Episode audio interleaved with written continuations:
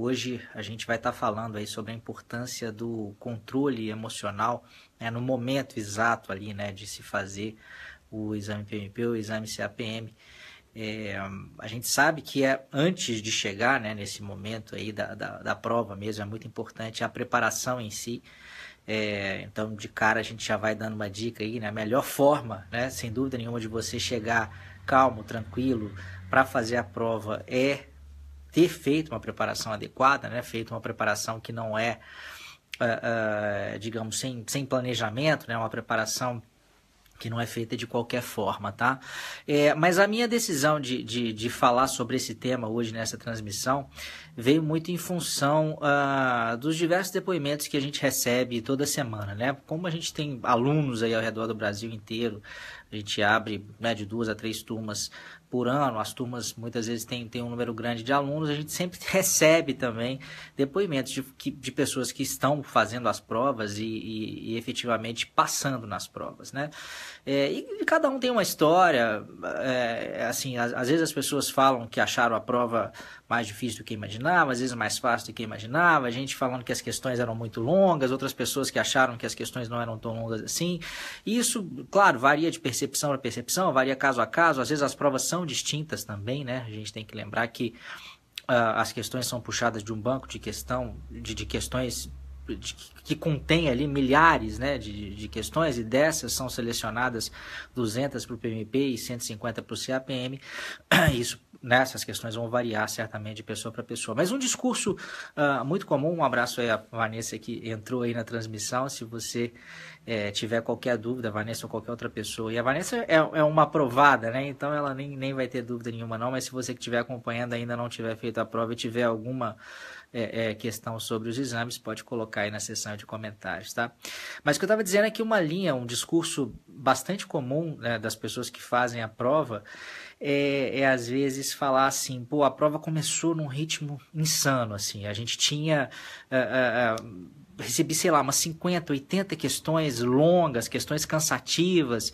É, é, eu achei que a prova toda ia ser assim, e depois de um determinado momento, a prova deu uma, uma tranquilizada, né? Começaram a aparecer questões mais tranquilas, porque na verdade, em especial o exame, o exame CAPM não é tão complexo, né, quanto o exame PMP, apesar da, da base ser a mesma, que é o PMBOK, mas no exame PMP existe, desculpa, no PMP existe uma mescla, né, de questões mais complexas e questões mais simples. E nem sempre essa mescla ela acontece de uma forma uh, igualitária, né? Essa, distribuição não é sempre igualitária ao longo de toda a prova. Então pode acontecer, como aconteceu é, na situação de alguns alunos, aí esse discurso começou a chamar a atenção, de, de eventualmente é, começar muito difícil, né? A Vanessa até que, que já passou na prova comentou que aconteceu isso comigo, a partir da, da questão 90 começou a melhorar.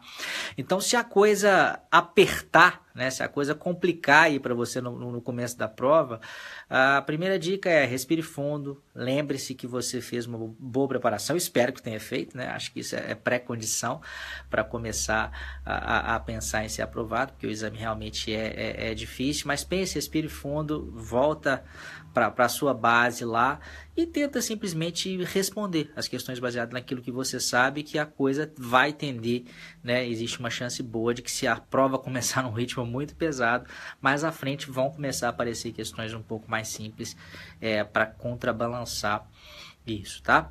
É, além disso, outras coisas né, que, você, que vocês podem e devem fazer é, ao longo do exame para controlar um pouco essa ansiedade é tentar controlar o tempo também. E esse controle de tempo já pode acontecer, inclusive, em tempo de estudo, né? Quando você estiver fazendo questões. É, é de, de, simulados, começar a controlar o seu tempo. Né? Eu, por exemplo, dentro do meu curso, a gente tem uma, um tipo de aula chamado aula VIP, que eu treino as pessoas a, a, fazerem isso. Né? Eu levo algumas questões um pouco mais complicadinhas e às vezes falo assim, ó, vocês vão ter que responder agora em um minuto e vinte, um minuto e meio, né? num, num tempo pré-determinado, porque isso vai fazendo com que as pessoas sintam natural, é, ou sintam essa pressão de uma forma natural. Né? E no momento em que você tiver que encarar isso para valer lá na hora da prova, a coisa não vai ficar tão complicada assim, tá? Basicamente, então, esse era o tema que eu queria abordar com vocês hoje. Eu queria também convidar vocês, eu vou colocar aqui na seção de comentários dessa página o link para uma aula que eu gravei alguns dias atrás falando sobre como que você pode uh, obter a sua certificação ainda em 2017, né? lembrando que a prova vai mudar no começo de 2018. Então, uh, uh, conseguir, para quem já tem a certificação em mente aí, conseguir isso ainda esse ano, pode te livrar aí de uma série de, de dores de cabeça né, relacionadas à atualização da prova, no, que, áreas de conhecimento que estão mudando de nome, processos que estão mudando de nome, a entrada de conhecimentos ligados aí à área uh, de, de, práticas ágeis, etc. Não, é o que eu sempre digo, não que isso vá revolucionar totalmente a prova, né?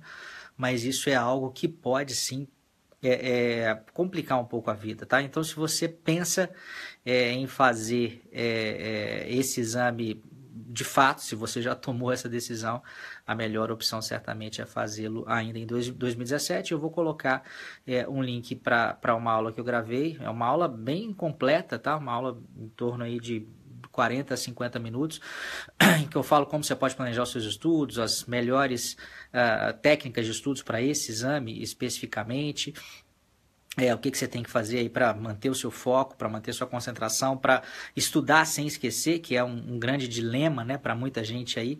O exame tem, tem tanto o CAPM quanto o PMP, que a base é a mesma que é o PMBOK, ele tem uma, uma extensão muito grande de conteúdo, então é muito comum as pessoas é, é, começarem a estudar e quando estão lá no final a, acabam já não se lembrando muito bem daquilo que começaram é, é, lá no início. Então a gente tem uma série de técnicas para você aplicar aí, né? Fruto da metodologia de estudos que a gente usa lá no meu curso, que é a Turbo Aprendizagem, né? Que faz parte do Fórmula da Certificação PMP e CAPM, que é o meu curso, tá?